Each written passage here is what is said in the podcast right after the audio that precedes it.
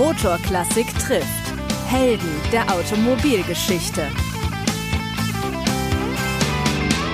Herzlich willkommen zu einer neuen Folge von Motorklassik trifft Helden der Automobilgeschichte. Mein Name ist Andreas Uff. Ich bin natürlich wieder mit Dirk Johe unterwegs und wir sprechen heute mit einem ganz besonderen Gast mal wieder. Ähm, es geht um Motorsport, es geht ganz viel um Technik und es geht natürlich um alte Autos. Hallo, auch von mir. Motorklassik trifft heute Mario Tyson.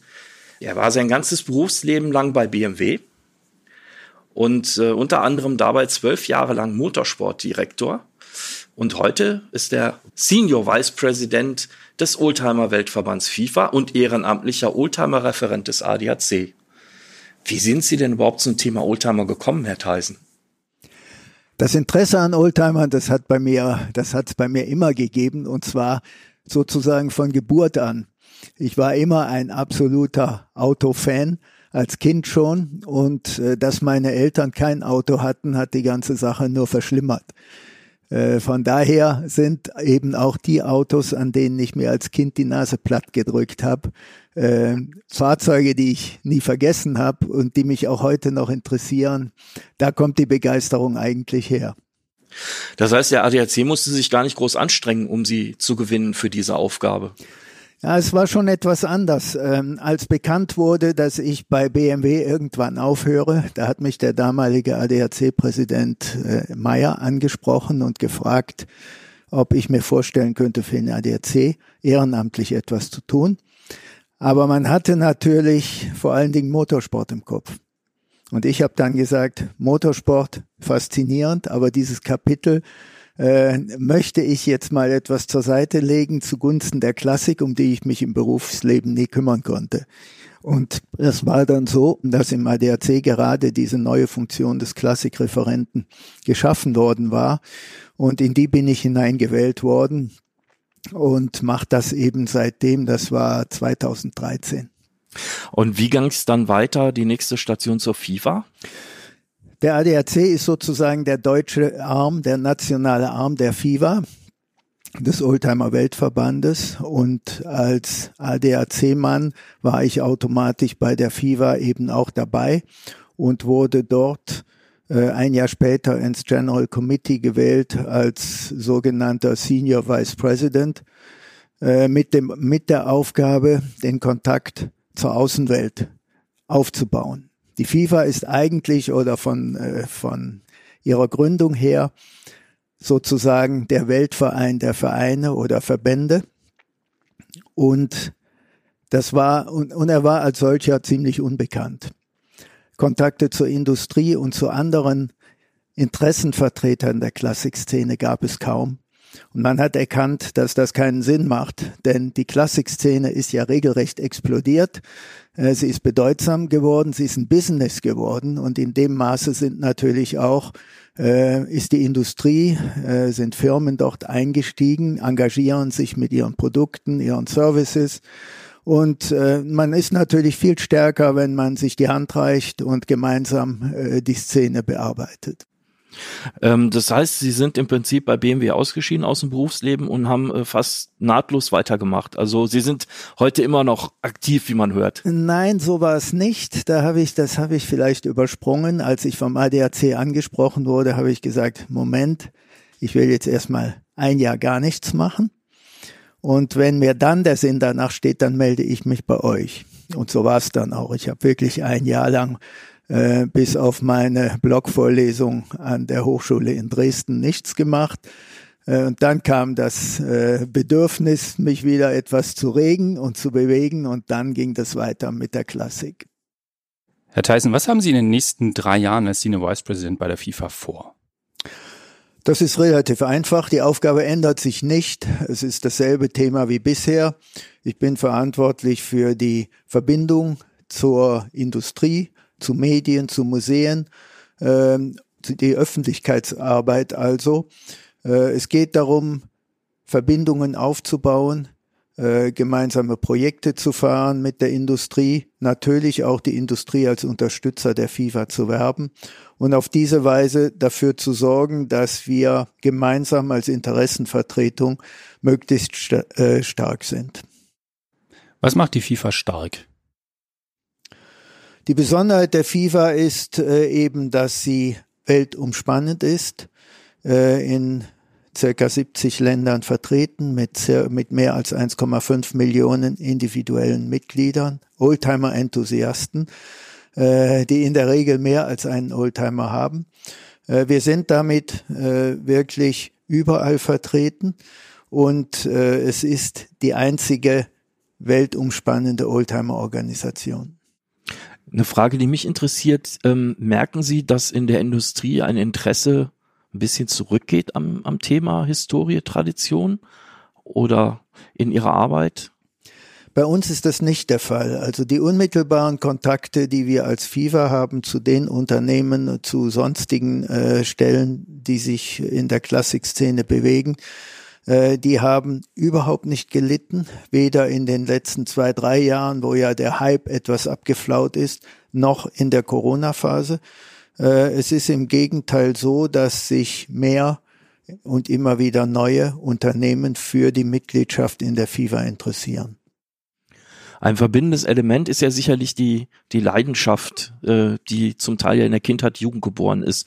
Wenn wir da jetzt äh, auf Sie kommen, äh, Sie haben ja schon ein bisschen was erzählt.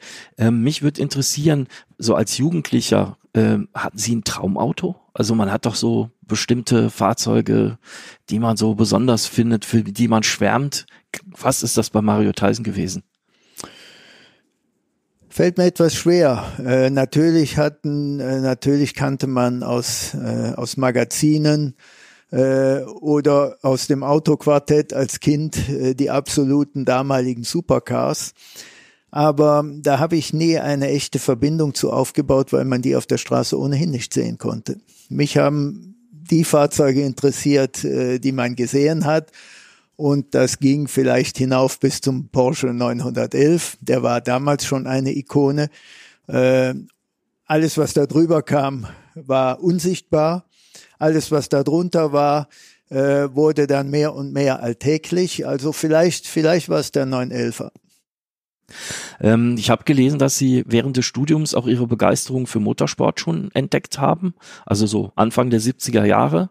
Ähm, was, was hat das geweckt? Waren das auch die Zeitschriften, also Automotor und Sport zum Beispiel mit dem Motorsportberichterstattung? Oder sind Sie auch selbst zu, zu Rennen gegangen, zur Rennstrecke gefahren? Ja, es, es war eher das Zweite. Ich war schon mit schon in den Ende der 50er Jahre zum ersten Mal an Rennstrecken. Äh, das liegt daran, dass ich auf halbem Weg zwischen dem Nürburgring und Spa-Francorchamps geboren bin und aufgewachsen bin und jeder im Ort wusste, wenn er zum Rennen fährt und äh, mir ein Signal gibt, dann sitze ich auch schon neben ihm im Auto. Also ich war schon damals infiziert. Äh, da waren, da kam es in den Zeitschriften noch kaum vor und im Fernsehen sowieso nicht. Was erinnern Sie sich äh, als, als Rennen, was am weitesten zurückliegt? Gibt es da ein bestimmtes, wo Sie sagen, da war ich damals am Nürburgring oder das habe ich in Spa erlebt? Äh, ja, das älteste, das älteste, an das ich mich zurück erinnern kann, das war ein, ein äh, Motorrad Grand Prix in Spa Ende der 50er Jahre. Ich kann mich deshalb dran erinnern, weil es davon ein Foto gibt und das haben die Formel 1 Veranstalter irgendwo ausgegraben in Spa und haben das dann in meiner aktiven Formel 1 Zeit ins Programm gedruckt, wo ich als sechs, siebenjähriger Steppke damals noch völlig ungehindert an den Boxen, vor den Boxen hin und her lief während des Rennens. Heute gar nicht mehr vorstellbar. Und ähm, Sie haben das äh, kurz angeschnitten. Sind Sie denn dann auch selber mal gefahren? Also haben Sie aktiv Rennsport betrieben? Nein, ich bin Rennautos gefahren, aber ich bin nie Rennen gefahren. Äh, mich hat immer die technische Seite interessiert. Äh, natürlich als als äh, Junge habe ich mich schon war das, wäre das schon ein Traum gewesen, Rennfahrer zu werden. Aber das war in meinem Umfeld völlig ausgeschlossen. Da war nicht dran zu denken. Und von dem Moment an, wo ich dann äh, Maschinenbau studiert habe, da war klar, die Technik ist es, was mich fasziniert. Und dabei ist es auch geblieben. Gab es denn trotzdem einen Rennfahrer, den Sie bewundert haben, einen bestimmten oder vielleicht zwei? Ja, soweit, äh, soweit das damals möglich war. Die Informationslage war ja sehr dünn. Im Fernsehen, wie gesagt, gar nichts. Äh, in Automotorsport natürlich die Rennberichte, das war aber fast schon alles. Und da ist einfach in den 60er Jahren Jim Clark herausgestochen als der Überflieger, äh, dem alles zu gelingen schien und der einfach in seiner eigenen Liga fuhr. Ähm, wenn man jetzt äh, zu BMW kommt, Sie haben ja schon gesagt, die Leidenschaft gehörte der Technik, dem Motorenbau. Ähm, hatten Sie denn in, schon in der Studienzeit einen Motor, den Sie besonders geschätzt, bewundert haben? Ein Nein, das würde ich nicht sagen. Also ich habe, ich habe in der Studienzeit noch gar keinen BMW gehabt. Äh, ich war immer mit italienischen Autos unterwegs mit kleinen Fiats und dann gab es Anfang im Studium gab es dann einen äh, Alfa Romeo Giulia Super, ein unglaubliches Auto damals, allerdings äh, aus ich weiß nicht mehr wie viel der Hand und entsprechend äh, entsprechend hergenommen. Der hat also mich doch einige Nerven und auch etwas Geld als Student gekostet. Ähm, BMW kam erst bei mir so richtig auf den Schirm nach dem Studium, natürlich mit dem Einstieg in die Firma. Wie sind Sie denn äh, zu BMW gekommen? Das war ja 1977, wenn ich das richtig weiß. Ja, das war, äh, das war wieder relativ einfach. Ich hatte in Aachen Maschinenbau studiert, äh, habe drei, vier Monate, bevor ich fertig wurde, zehn Bewerbungen geschrieben, habe fünf oder sechs Einladungen bekommen und bei BMW, äh, bei BMW und äh, Mercedes, die haben damals das niedrigste Gehalt geboten. Aber BMW hatte die, die interessanteste Aufgabe für mich und das Umfeld schien mir, schien mir wirklich sympathisch. Die Firma, die Marke war sympathisch und da habe ich gesagt, jetzt gehst du zu BMW, machst das mal drei Jahre und dann sehen wir weiter. Was hat die Aufgabe so interessant gemacht und die Firma so sympathisch? Äh, BMW war damals absolut im Aufbruch, äh, sehr schnell expandierend. Man hatte eine, eine gute Modellreihe. Äh, der Weg zum Premium-Hersteller, wie man das heute nennen würde, den Begriff gab es damals gar nicht, der schien vorgezeichnet. Alle waren motiviert. Es ging sehr unkompliziert zu. Äh, die Firma war noch überschaubar, insbesondere die Entwicklung beziehungsweise die Motorenentwicklung mit dem damaligen Chef Dr. Lange war noch absolut überschaubar. Man konnte die Weihnachtsfeier noch in einem Raum abhalten, zumindest in den ersten zwei, drei Jahren. Und das war einfach eine, eine Atmosphäre, eine Aufbruchsstimmung, wo ich gesagt habe, das ist toll, da will ich dabei sein. Was war Ihre erste Aufgabe bei BMW als junger Ingenieur? Äh, ich habe in der Motorenvorentwicklung angefangen als Berechnungsingenieur. Und die erste Aufgabe, die bestand darin, die Motorprüfstände zu automatisieren. Wir hatten damals äh, zwei Sorten von Prüf, drei Sorten von Prüfständen, Motorprüfstand, Funktion, Motordauerlaufprüfstand und Fahrzeugrollenprüfstand. Und die waren bis zu, bis Mitte der 70er Jahre wurden die permanent mit einem Betreuer gefahren. Es saß also immer, immer ein Prüfstandsfahrer davor. Das war mit der zunehmenden Zahl und auch der neuen Technik nicht mehr sinnvoll. Es ging darum, die so zu automatisieren, dass die auch über Nacht und am Wochenende ohne Besatzung durchlaufen können. Das war also auf, äh, da ich als Berechnungsingenieur eingestiegen war, hat man gesagt, da geht's hier um Computer, da setzen wir den Tyson drauf. Und äh, das war eine Aufgabe für zwei Jahre etwa, bevor ich dann in die Motorensimulation, also die Berechnung eingestiegen bin.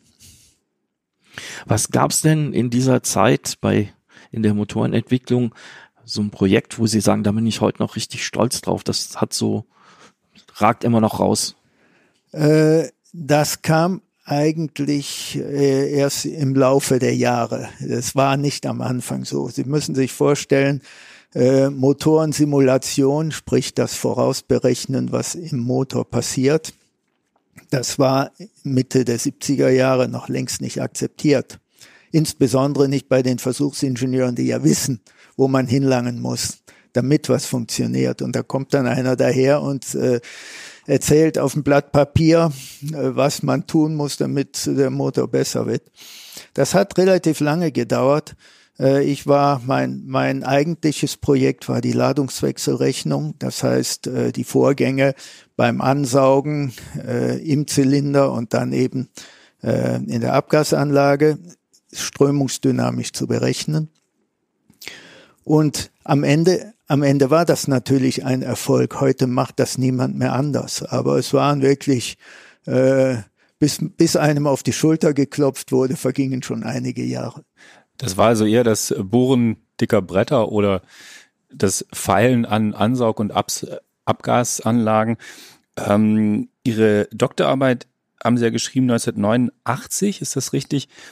Unter dem Titel Untersuchung zum Restgaseinfluss auf den Teillastbetrieb des Ottomotors. War das sozusagen die Krönung dieser Arbeit? Ja, das war das, das war ein, ein Ergebnis, das neben der Arbeit anfiel. In der Tat, es ging hier um die, um die Ladungswechselrechnung. Äh, übrigens am Beispiel des äh, S14B23, also des Motors des ersten M3. Ähm, und es ging einfach darum, dieses Programm, nachdem es etabliert war, eben auch in der Anwendung, äh, in der Anwendung zu nutzen und es um bestimmte Bausteine zu erweitern. Das war der Inhalt der Arbeit. Und wie Sie zu Recht sagen, 89, äh, da war ich von diesem Thema längst weit weg. Da hatte ich in der Firma schon ganz andere Aufgaben ähm, und habe halt diese Dissertation parallel zu Ende gebracht. Wo würden Sie denn sagen, ist am S14 ähm, ja das die Stelle, das ist ein echter Tyson. Da habe ich dran mitgearbeitet, das habe ich beeinflusst. Äh, nichts am S14. Diesen Motor gab's schon. Diesen gab's schon und es ging einfach darum, äh, dieses, äh, diese Gaswechselrechnung zu etablieren und zu bestätigen und dafür neue äh, Bausteine zu entwickeln. Der Motor selbst war schon fertig, der war für mich praktisch das Instrument meiner Arbeit. Ein schönes Instrument. Das stimmt. Äh, ich habe heute auch einen solchen Motor zu Hause. Hoffentlich mitsamt dem dazugehörigen Auto. Richtig. Ähm, Sie haben gesagt, Sie haben dann äh, ganz andere äh, Aufgaben auch übernommen. Ähm, wie sind Sie dann äh, sozusagen Richtung Motorsport gekommen? Also was war dann der Ausschlag, dass sie zum Motorsportdirektor benannt wurden, ernannt wurden? Ja, da waren natürlich einige Etappen dazwischen, ähm, wie man sich vorstellen kann. Ähm, ich war in meiner vorletzten Funktion Leiter der BMW Technik GmbH hier in München, also dem sozusagen Innovationstank von BMW der Mitte der 80er, äh, Mitte der 90er Jahre äh, na, Mitte der 80er Jahre gegründet wurde, mit dem Z1 als erstem Produkt. Und äh, diese Aufgabe, die habe ich fünf Jahre äh, gehabt, habe in der Zeit auch eine Dependance im Silicon Valley gegründet, weil es damals schon darum ging, Computertechnologien ins Auto zu bringen und dazu musste man eben woanders suchen als hier in der traditionellen Autoumgebung. Ja, und es kam dann im Jahr 99 kam der Ruf Motorsport. Ähm, es war so, dass der, der damalige Vorstandsvorsitzende, Professor Milberg, der hat mich ins Büro geholt, äh, hat gemeint, es wäre ja jetzt der Gerhard Berger an Bord gekommen und er fände es eigentlich eine gute Idee, äh, wenn man das in Form einer Doppelspitze mit mir als anderem Direktor macht. Und ich habe dann spontan in dem Gespräch habe ich das abgelehnt äh, mit der Aussage Doppelspitze in neun von zehn Fällen geht das schief. Das ist das ist einfach keine gute Konstellation statistisch gesehen. Ähm, er hat mich dann zwei Wochen später nochmal zu sich geholt und zwar direkt aus dem Skiurlaub bin ich da angereist und hat gemeint, er hätte seine Meinung eigentlich nicht geändert und ich sollte es doch mal probieren. Äh, zweimal Nein sagen ist natürlich schon etwas delikat. Und ich habe dann äh, einen Termin gemacht mit Gerhard Berger. Wir haben uns zwei Stunden zusammengesetzt und danach war klar, das mache ich. Das war einfach äh, auf Anhieb haben wir auf gleicher Wellenlänge gefunkt und äh, uns war beiden sofort klar, das ist eine, eine super Konstellation. Denn der Gerhard kannte sich in der Formel 1 aus und im Motorsport allgemein, wusste aber nichts über BMW. Bei mir war es ziemlich umgekehrt.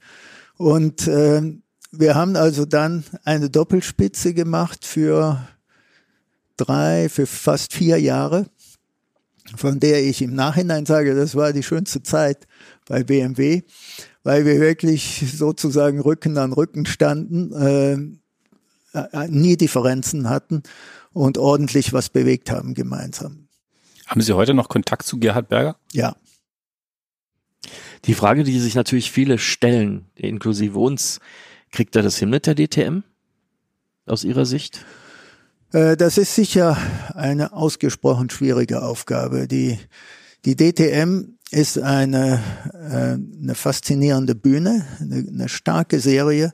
Ich habe ja damals selbst noch die Rückkehr von BMW in die DTM eingeleitet, habe den Vor dem Vorstand den Vorschlag gemacht, wieder in die DTM zu gehen, weil es damals äh, so angelegt war, dass die DTM-Fahrzeuge der aktuellen Generation gleichzeitig auch in Amerika und in Japan fahren können.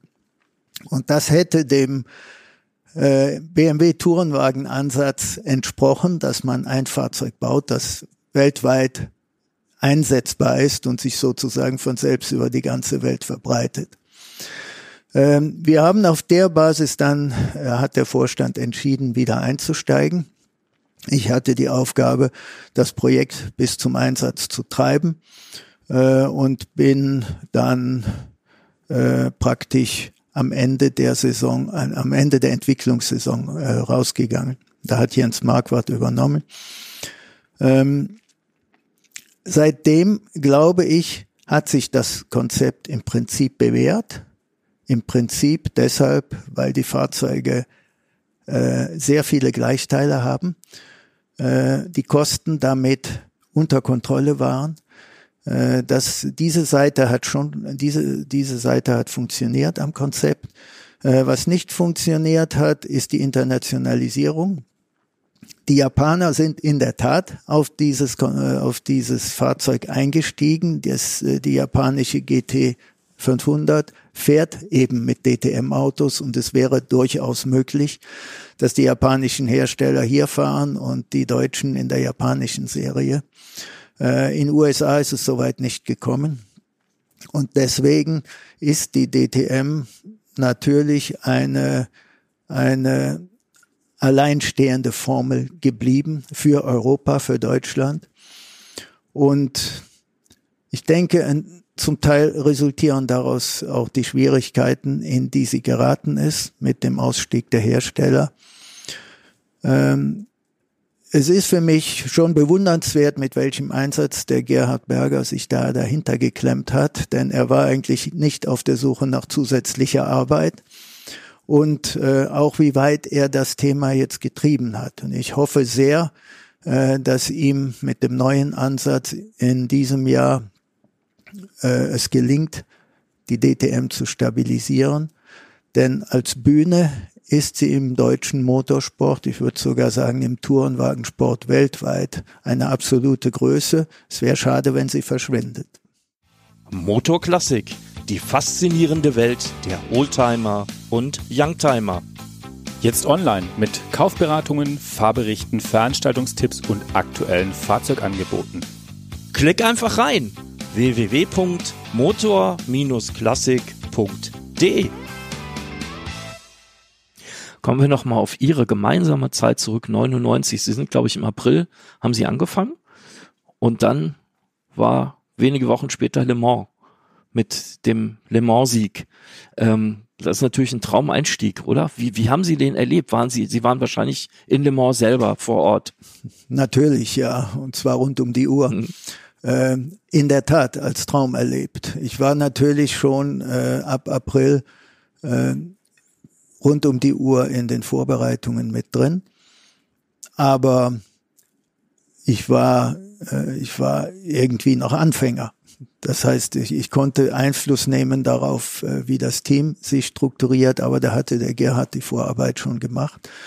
Ähm, und da anzutreten und das zu, das Rennen dann gleich zu gewinnen, das war ein absoluter Traum. Und es ist bis heute auch äh, der größte Eindruck, den ich in der Motorsportphase erlebt habe. Es ist, äh, das, das ist noch da wie gestern. Es ist einfach ein Riesenunterschied, äh, so ein 24-Stunden-Rennen im Vergleich zur Formel 1. Es sind ja in Wahrheit 40 Stunden. Es geht Samstagmorgens los und bis Sonntagsabends kommt man kaum mal zum Hinsetzen. Danach ist man physisch und mental ziemlich platt, egal wie es ausgegangen ist. Und wenn man das durchlebt hat, das vergisst man so schnell nicht. Und das dann, dieses Rennen dann zu gewinnen, in, in, gegen stärkste Konkurrenz, es waren damals fünf Hersteller am Start, äh, das war schon herausragend. Und das begründet auch äh, bis heute meine, meine große, mein großes Faible für den Langstreckensport. Egal ob Le Mans oder 24 äh, Stunden Nürburgring oder Spa. Das sind eigentlich die Motorsportschlachten, die man erlebt haben muss. Während in der Formel 1 man nach zwei Stunden schon wieder ans nächste Rennen denkt. Le Mans ähm, und auch die anderen 24-Stunden-Rennen, die Sie angesprochen haben, natürlich auch Formel 1, da spielt ja viel Tradition eine Rolle und Historie. Wie wichtig ist die Historie, die Tradition für den aktuellen Motorsport? Also oder andersrum böse gefragt, braucht man das alles, diese Historie, oder kann der aktuelle Motorsport auch ohne das Ganze erfolgreich sein. Wenn man jetzt das Komplettpaket betrachtet, natürlich funktioniert eine Technik ohne Historie, das ist klar, aber äh, Motorsport ist ja viel, viel mehr. Da gehören die Zuschauer dazu, die Fans, äh, die, die Medienberichterstattung und so weiter. Aus Ihrer Sicht ist das wichtig, sowas zu erhalten? Das ist wichtig, ja, absolut. Äh, und das ist auch ein Grund, weshalb ich mich im Formula One Grand Prix Drivers Club agiere, wo ja die früheren Helden äh, ihren, ihren Verein haben. Es ist deshalb wichtig, weil der Motorsport historisch ein Teil der, der, der Fahrzeuggeschichte ist. Motorsport war ursprünglich Versuch. Motorsport war Erprobung von neuen Fahrzeugen, von neuen Technologien, neuen Motoren. Oft äh, waren die Rennfahrer die Ingenieure, die von montags bis freitags in der Fabrik gearbeitet haben und dann selbst äh, ihr, ihr Produkt beim Rennen äh, fuhren und sofort Rückmeldung bekamen, ob das was taugt oder nicht. Das war früher Motorsport. Und äh, das ist für mich untrennbar verbunden mit der Automobilgeschichte als Ganzes. Und man sollte es, man muss es pflegen, man muss sich dessen bewusst sein, dass das nicht einfach nur eine fixe Idee von ein paar äh, Rennfahrern ist, die sich äh, entweder beim, äh, beim, beim, beim Rennen oder auf dem Fahrrad oder im Laufen äh, duellieren, ist das Sportgerät, äh, Auto oder auch Motorrad. Äh, das ist so ein wesentlicher Faktor, äh, dass man den nicht außer Acht lassen sollte. Und ich finde das besonders wichtig, jetzt aktuell, weil das Ganze im Umbruch ist. Wir haben jetzt in den letzten zwei, drei Jahren das E-Racing, das Sim-Racing, äh, was faszinierend ist, ohn, äh, ohne jeden Zweifel. Aber da geht, da besteht natürlich die Gefahr, dass man die eigentlichen Ursprünge und wie das Ganze entstanden ist und warum es entstanden ist, überhaupt nicht mehr auf dem Schirm hat. Deshalb halte ich es schon für sehr wichtig, diese Tradition zu pflegen. Ähm, wenn man über BMW und Motorsport spricht, dann muss man natürlich auch ähm, einen Namen jetzt nennen. Das ist äh, gerade aktuell, nämlich Schnitzer. BMW hat ja auch immer sehr davon gelebt, dass es viele Tuner gab, die äh, die Marke ähm, erfolgreich gehalten haben. Auch diesen Aspekt, den Sie genannt haben, äh, der Rennsport eben als auch als Versuchsfeld, da war ja Schnitzer auch immer weit vorne mit dabei.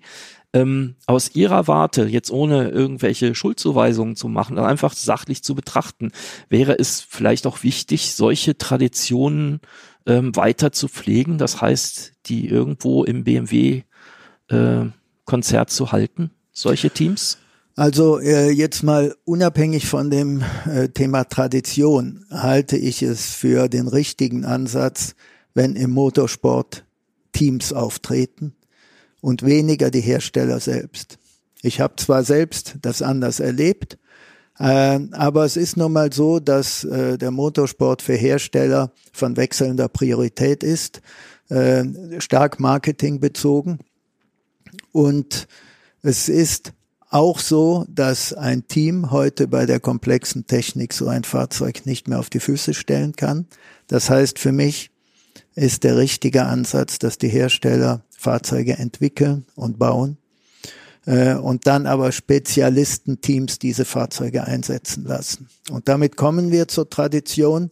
Das hat BMW weitgehend so gemacht äh, über lange Strecken, gerade im Tourenwagensport sehr gepflegt. Und Schnitzer ist natürlich das herausragende Team, mit dem äh, BMW am längsten zusammengearbeitet hat. Äh, ursprünglich von Herbert und Josef Schnitzer auf die Füße gestellt. Als ich dazu kam, da war es äh, vor allen Dingen Charlie Lam, der in der ersten Reihe stand, der das Team gelenkt hat äh, und der für mich auch ein kongenialer Partner war im Tourenwagensport, auch im Prototypensport, vor allen Dingen auf der Langstrecke. Äh, da führte kaum ein Weg an uns vorbei. Äh, das sind, äh, sind speziell, was Schnitzer angeht, sehr schöne Erinnerungen.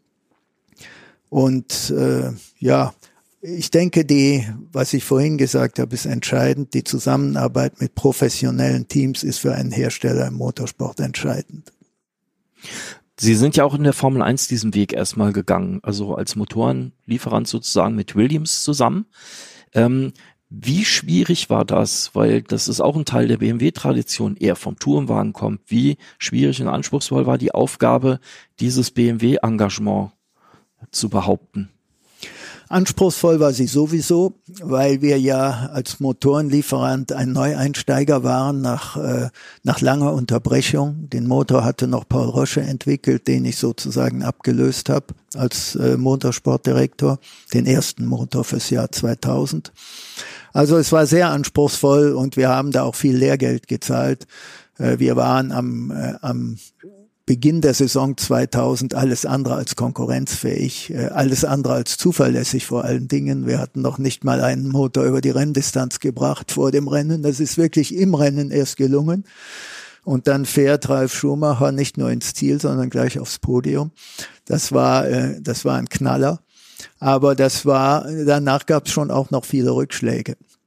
Und wir haben die erste Saison wirklich viel Lehrgeld gezahlt und gebraucht, um äh, sozusagen wettbewerbsfähig zu werden.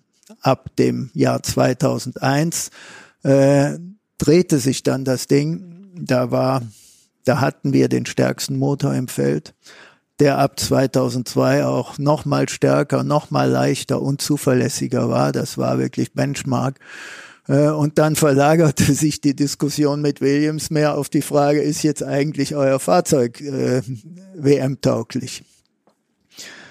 Äh, insofern war es anspruchsvoll und dann auch schwierig, weil es gab natürlich äh, Reibungspunkte, es gab Diskussionen, äh, vor allen Dingen auf der Technikseite. Das heißt also weniger zwischen äh, Gerhard Berger und Frank Williams, äh, mehr zwischen äh, mir und Patrick Head.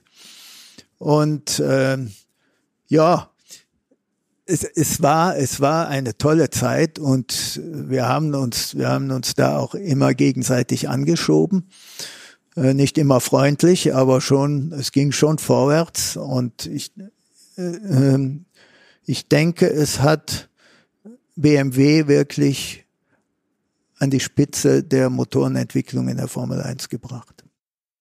Und das war auch sozusagen das Argument, was in der im Unternehmen gezogen hat. Letztlich dieses Formel äh, das, das Unternehmen oder in, im Unternehmen war man mit der Gesamtperformance natürlich dann in den Jahren 2004, 2005 nicht mehr glücklich. Hinzu kam, dass das, äh, dass das Formel 1 Engagement für uns sehr teuer war. Wir trugen die gesamte, den Gesamtaufwand für Motor, Äh, aber die Fernseheinnahmen und die Sponsoreneinnahmen, die gingen natürlich ans Team. Davon hat BMW überhaupt nicht profitiert.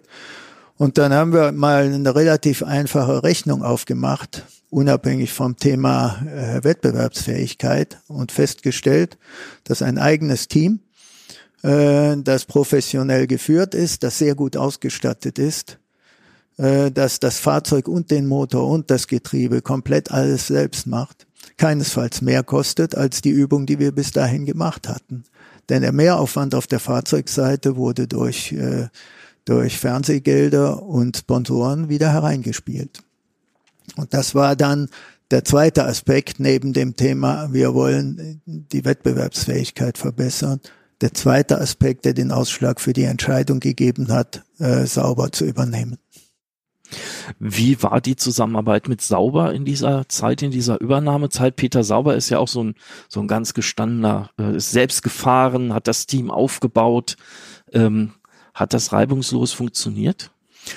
Also zuerst äh, interessant, vor allem delikat waren die, Mon die letzten Monate der Saison 2005 wo die Entscheidung zur Übernahme von Sauber schon gefallen war, wo wir natürlich schon Vorarbeiten, Vorbereitungen führten, um das Team äh, aufzubauen, aber auf der Strecke immer noch Gegner waren mit Williams zusammen. Das, das war in der Tat eine etwas delikate Situation, vor allen Dingen für Williams.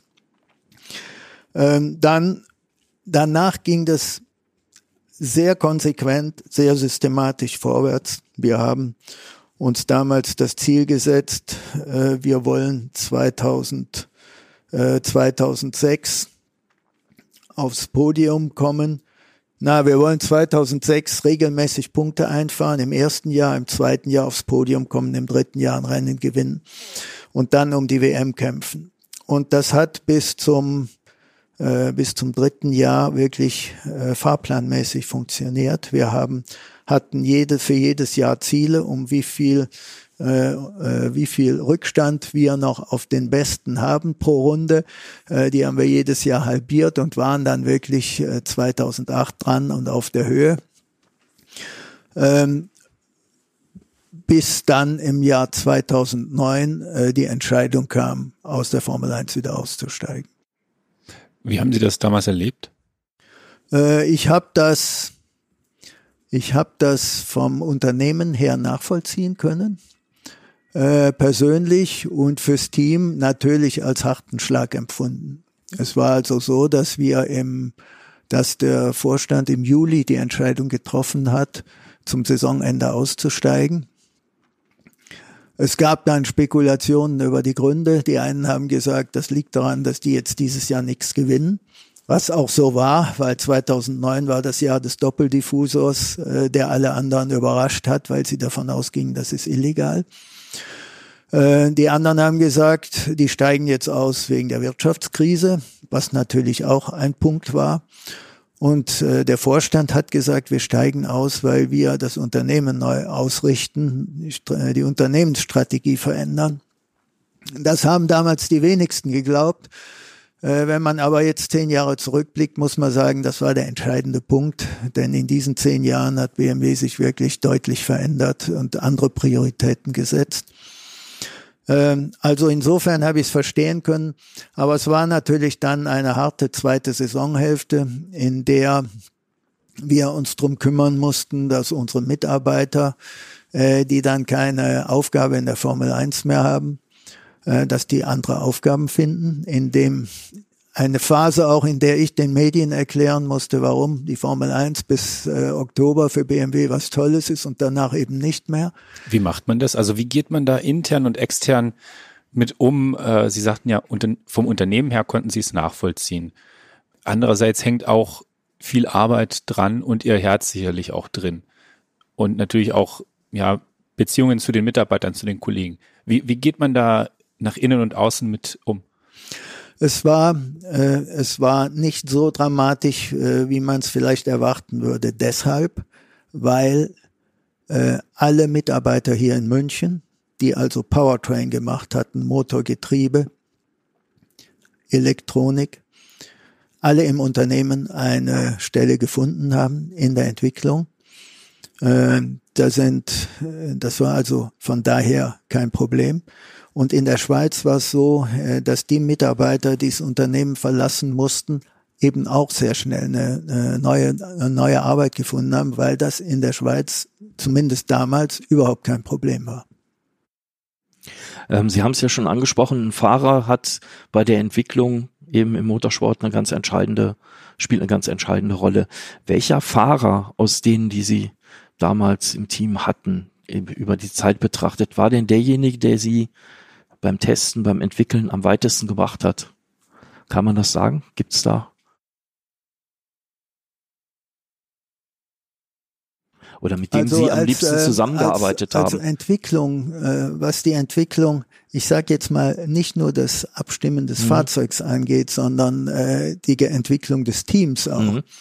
Da hat der Nick Heidfeld eine wesentliche mhm. Rolle gespielt. Ähm, wir haben, also er war, er war der Wunschfahrer für äh, den Übergang zu Sauber, weil er mit uns von Williams kam. Er kannte also die BMW-Leute und vor Williams bei Sauber gefahren war. Das heißt, er kannte das Sauber-Team. Und er war damit äh, für uns, mal abgesehen von seinen Qualitäten als Rennfahrer, äh, der logische, die logische Bestbesetzung, äh, als wir geweckt, als wir das neue Team aufgebaut haben. Ähm, sprich, wenn man, äh, wenn man Entwicklung nicht nur auf die Fahrzeugabstimmung, sondern aufs gesamte Team betrifft, äh, bezieht, dann war es wohl Nick Heidfeld. Haben Sie heute noch Verbindung zu ihm? Also zu Fahrern auch der Zeit insgesamt? Äh, wenig, wenig. Ich habe äh, im Prinzip Verbindung zu allen ein gutes Verhältnis, aber diese Verbindung ist sehr sporadisch. Das liegt daran, dass die äh, im Gegensatz zu mir heute äh, rund um die Uhr mit irgendwas beschäftigt sind, irgendwo auf der Welt unterwegs sind. Und da ist das, da schläft das einfach ein. Äh, das kommt dann nachher wieder, wenn die selber aus der Formel 1 ausgeschieden sind. Also mit dem Ralf Schumacher, der zuerst bei uns äh, war, bei BMW Williams. Den sehe ich heute öfter als die aktiven Fahrer. Und äh, wenn man sich die ganze Formel 1 Welt, die sie erlebt haben, äh, vorstellt, die war ja gerade auch damals in der Zeit voller interessanter Charaktere. Gab es da einen, also nicht nur Fahrer insgesamt, jemanden, den sie bewundert haben, den sie, wo sie gedacht haben, das ist eine super Persönlichkeit oder ist man da nur so auf sich fokussiert, dass man das eigentlich um sich herum gar nicht wahrnimmt? Doch, man nimmt das sehr wohl wahr. Man, man bewegt sich ja in diesem Kreis oder auch Zirkus, wie manche sagen, das halbe Jahr. Also auf der Fahrerseite war es sicher Michael Schumacher, äh, der ein großes Vorbild war für alle anderen, weil er eben nicht nur mit dem Auto umgehen konnte, sondern das ganze Team am Kragen packen konnte und dahin entwickeln, wo man es braucht, um wirklich äh, Champion zu werden. Er war sicher äh, er war sicher der, ja, derjenige, äh, den ich am engsten beobachtet und verfolgt habe in der Zeit. Und jetzt aus, äh, Sie haben schon genannt, Patrick Head, Frank Williams natürlich, Peter Sauber, so von, von Teams, Teamchefs, Technikern. Gab es da jemanden, wo Sie gesagt haben, boah, das ist eine tolle Persönlichkeit, super, dass ich den kennengelernt habe? Äh, ja, aber, aber das war dann, das war dann nicht so, dass man wirklich äh, die Leute eng kennengelernt hat. Beispiel Adrian Newey, mhm. der Top-Aerodynamiker der letzten äh, 20 Jahre äh, natürlich sieht man sich am Rennplatz, man grüßt sich, aber wir haben, wir haben nicht wirklich äh, uns so ausgetauscht, dass ich einschätzen könnte, wie tickt er und was macht er so. Äh, das waren dann schon, das waren dann schon eher die äh, Spezialisten im eigenen Team. Jetzt ist ja Adrian Newey auch jemand, der äh, auch historischen Motorsport betreibt. Äh, mit Autos, äh, wo es vieles seines Wissens auch einfließt, äh, manchmal ein bisschen modern vielleicht. Ähm, aber wie stehen Sie zum historischen Motorsport an sich? Ich glaube, Sie haben da eine sehr, eine etwas differente Betrachtungsweise. Ja, ich bin da wirklich zwiegespalten. Auf der einen Seite finde ich es faszinierend, wenn diese alten Autos auf Rennstrecken zu sehen sind. Äh, Gehe auch sehr gerne dahin, weil ich es wirklich genieße. Auf der anderen Seite äh, sehe ich den, den echten Sport, den echten Rennsport mit historischen Fahrzeugen kritisch, weil zum einen äh, die Fahrzeuge nach heutigen Maßstäben überhaupt nicht sicher sind, schon vom Konzept her nicht sicher waren. Zum zweiten natürlich 30, 40, 50, 60 Jahre alt sind, so dass äh, auch die die Bauteile im Auto selbst äh, unter Umständen gebrechlich sind oder durch Dinge, durch andere Teile ersetzt wurden, deren Hersteller gar nicht weiß, wie das Original damals gefertigt wurde. Also äh, von daher schon kritisch und natürlich sind, äh, ist da auch ein sehr breites Fahrerfeld am Start von ehemaligen Profis bis hin zu solchen, die sich eben erst äh, im gehobenen Alter den Traum erfüllen, äh, Rennen zu fahren. Und äh, da kommt es eben, da habe ich schon einige Situationen bei historischen Rennen gesehen, wo ich gesagt habe, äh, das ist, das ist gefährlich, das sollte nicht sein. Äh, da ist, das ist gefährlich für die Fahrer und schade um die schönen Autos. Kommen wir zu den schönen Autos, Andreas. Das, das interessiert uns auch, oder? Schönes Stichwort. Ja. Und zwar, wir hatten ja gerade schon äh, den S14 mit dem dazugehörigen M3 E30, der bei Ihnen zu Hause steht. Ähm, was haben Sie denn noch so in der Garage? Womit sind Sie unterwegs? Unterwegs äh, bin ich im Alltag mit einem 530 Diesel Touring, äh, weil das ein ideales Langstreckenauto ist. Ansonsten bei den Klassikern oder solchen, die es werden wollen, ich habe vor schon in meiner Formel 1 Zeit einen Z8 kaufen können, der damals äh, durchaus noch erschwinglich war. Das ist unser Traum- und Urlaubsauto.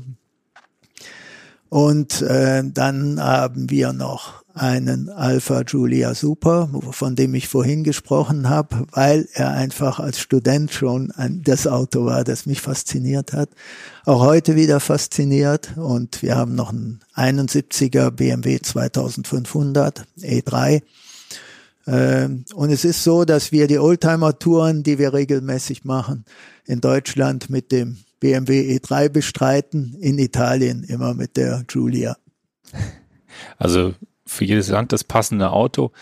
Äh, wie viele Kilometer sind denn inzwischen drauf auf dem Z8? Ah, der wird ordentlich bewegt. Der hat äh, fast 70.000 schon drauf. Ich sage dazu immer, ich komme vom Fahren, nicht vom Sparen. Und ich brauche kein Auto, das nur in der Garage steht zum Anschauen. Ich möchte damit fahren. Und die, die, den anderen, mit den anderen Autos ist es genauso. Wir fahren also schon mit, mit jedem dieser vier zwischen ein und 2000 im Sommer. Schrauben Sie selbst? Äh, ich schraube selbst, äh, sagen wir es mal so. Ich warte selbst, mache auch kleinere äh, Reparaturen, aber restaurieren äh, tue ich nicht. Gibt es denn ein Auto, von dem Sie sagen, den möchte ich unbedingt nochmal fahren? Von dem, den Sie noch nicht gefahren sind, von den vielen tollen, schönen Autos? Äh, Sie werden lachen. Das ist ein Gogo weil ich mir gar nicht vorstellen kann, wie diese Kisten damals gefahren sind. Und, und sowas möchte ich mal fahren. Ein Gogo, eine Isetta, einfach so ein, ein Fahrzeug aus der Epoche, äh, vom Übergang, äh, zu, aus dem Übergang vom Motorrad zu einem Fahrzeug mit Dach. Äh, das waren ja zum Teil sehr abenteuerliche Konstruktionen und ich kann mir vorstellen, dass man äh, im heutigen Straßenverkehr damit lieber sich nicht aufhält, aber irgendwo mal auf einer ruhigen Strecke mit so einer Kiste zu fahren, das wird mir Spaß machen. Gibt es denn ein Auto, was Sie gefahren sind, wo Sie hinterher dachten, na, das hätte ich besser mal gelassen? Nein, nein, das gibt es nicht. Es gibt ähm, es gibt Situationen, Fahrsituationen mit Autos, wo ich gesagt habe, das hätte ich besser mal gelassen. Aber es ist Gott sei Dank immer gut gegangen bisher. Also unfallfrei unterwegs bisher? Äh, fast, fast. Es gibt einen spektakulären Unfall in der ganzen Laufbahn. Äh, und der hat auch ziemlich Schlagzeilen gemacht, denn der ist auf der Mille Miglia passiert. Da war ich äh, in der Zeit, als wir mit Williams fuhren, äh, zusammen mit Patrick Head auf einem Auto. Das war eigentlich gedacht als Bonding-Event, um äh, uns etwas besser aneinander zu gewöhnen. Das Auto war ein 507, also wirklich etwas Hochkarätiges.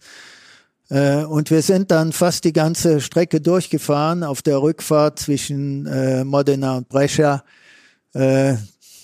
Normale zweispurige Straße, aber die Mille-Miglia-Autos fuhren in der dritten Spur in der Mitte, geleitet von einem Polizeimotorrad. Insofern war das okay. Äh, und vor mir bog ein, ein, ein normaler Mercedes, bog auch in die mittlere Spur ein.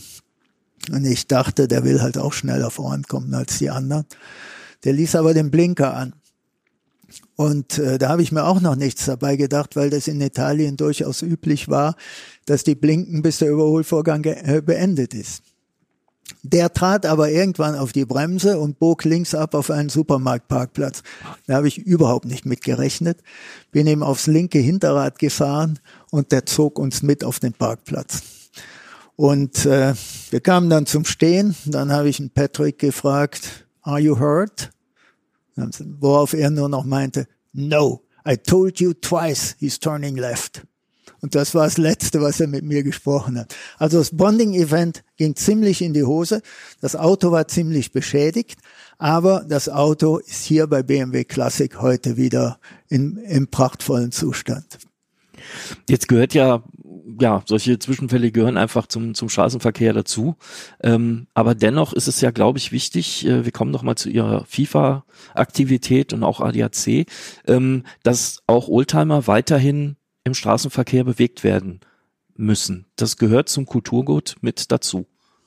Absolut, genauso ist es.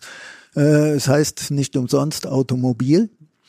Und äh, die, das Wesen eines solchen Gerätes kann man eben nur erfassen, wenn man es in seinem Verwendungs, in seinem, äh, in seinem natürlichen Umfeld sieht. Und das heißt bei einem Automobil, es muss fahren. Äh, Wie setzt sich die FIFA dafür ein? Also es gibt ja durchaus Bestrebungen, Autos aus den Städten, ältere Autos aus den Städten und so weiter. Ähm, und gleichzeitig ist natürlich der Anteil von Oldtimern, auch der Fahrleistung natürlich sehr gering, was man jetzt natürlich in beide Richtungen argumentativ verwenden kann.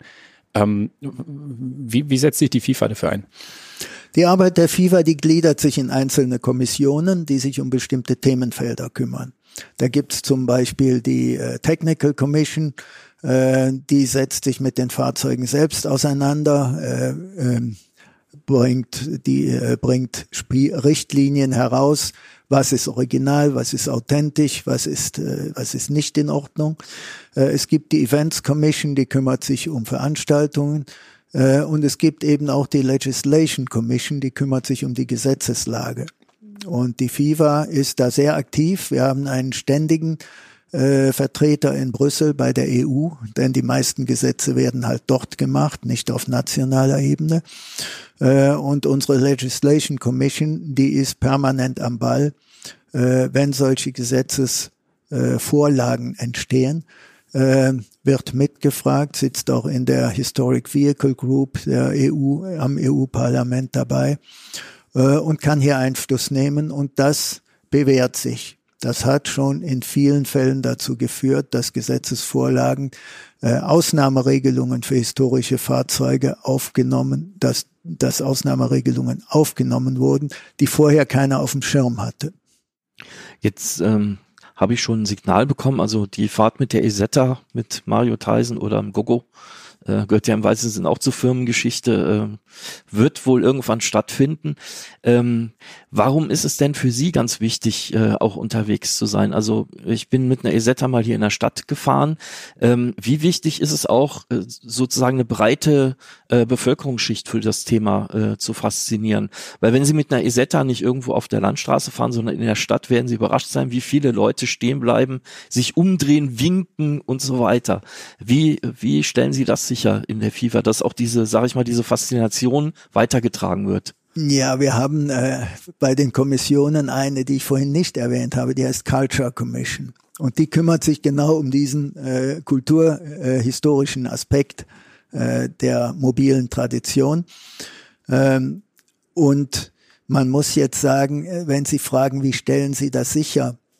Bisher ist es nicht nötig, das sicherzustellen. Denn äh, diese Fahrzeuge, die genießen, wie Sie gerade gesagt haben, einfach von Haus aus Sympathie. weil die Leute sich erinnern an eine Zeit, als ein Auto noch etwas Außergewöhnliches war, vielleicht auch an ein, äh, ein Auto, das sie selbst gehabt haben. Sie verbinden damit Erinnerungen, äh, meistens schöne Erinnerungen und deshalb ist äh, mal eine, eine grundsätzliche Sympathie gegeben, äh, ganz auch in Zeiten, wo das Automobil, das moderne Automobil äh, kritisch hinterfragt wird. Äh, und das kann man, äh, das kann man natürlich unterstützen. Das tun wir. Äh, das macht man mit Veranstaltungen, äh, mit, mit Konkurs, mit Ausfahrten. Äh, und da geht es dann schon darum, auch ein gesundes Augenmaß zu haben, zu wahren, dass man also nicht mit, mit Karawanen den normalen Straßenverkehr blockiert und behindert, sondern das eben vernünftig macht. Und da ist die FIFA auch sehr dahinter. Es gibt einen sogenannten Guide for Responsible Use, wo wir Vorschläge machen, wie man das, äh, wie man sich verhalten sollte im modernen Straßenverkehr. Also, das ist ein ganz wesentliches Thema, aber bisher Gott sei Dank eines mit Rückenwind, weil die Menschen selbst Freude haben, wenn sie diese Fahrzeuge mal wieder auf der Straße sehen.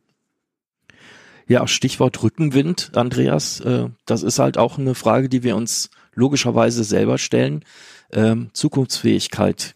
Wie ich höre, Mario Theisen, absoluter Optimist. Äh, wir werden auch weiterhin uns an alten Autos erfreuen können und alten Motorrädern und überhaupt alten Fahrzeugen. Ja, davon bin ich fest überzeugt. Äh, wenn Sie sagen Optimist, äh, ich bin da schon Realist. Man muss dafür was tun und das tun wir in der FIFA. Das tut auch ADAC Classic. Wir setzen uns dafür ein. Ähm, wir machen auch entsprechende Veranstaltungen, äh, die eben mit Augenmaß gestaltet sind.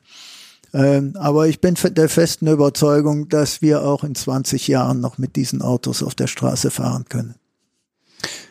Das ist ein schönes Schlusswort und äh, das hoffen wir natürlich auch, dass uns bis dahin der Sprit und der Rückenwind nicht ausgeht. Herr Theisen, ich bedanke mich ganz, ganz herzlich. Das war ein Füllhorn, ein, eine Vielfalt an Themen, die wir auch in diesem Podcast selten haben. Und ähm, ja, das war wieder eine Folge von Motorklassik trifft, Helden der Automobilgeschichte mit Dirk Johe und mit mir, Andreas Of. Schreibt uns, klickt uns, liked uns. Ja, und ähm, das war es erstmal. Ich verabschiede mich. Vielen Dank. Ja, auch von mir vielen Dank und herzlichen Dank an Mario Tasen für die Zeit. Ich danke auch, hat Spaß gemacht.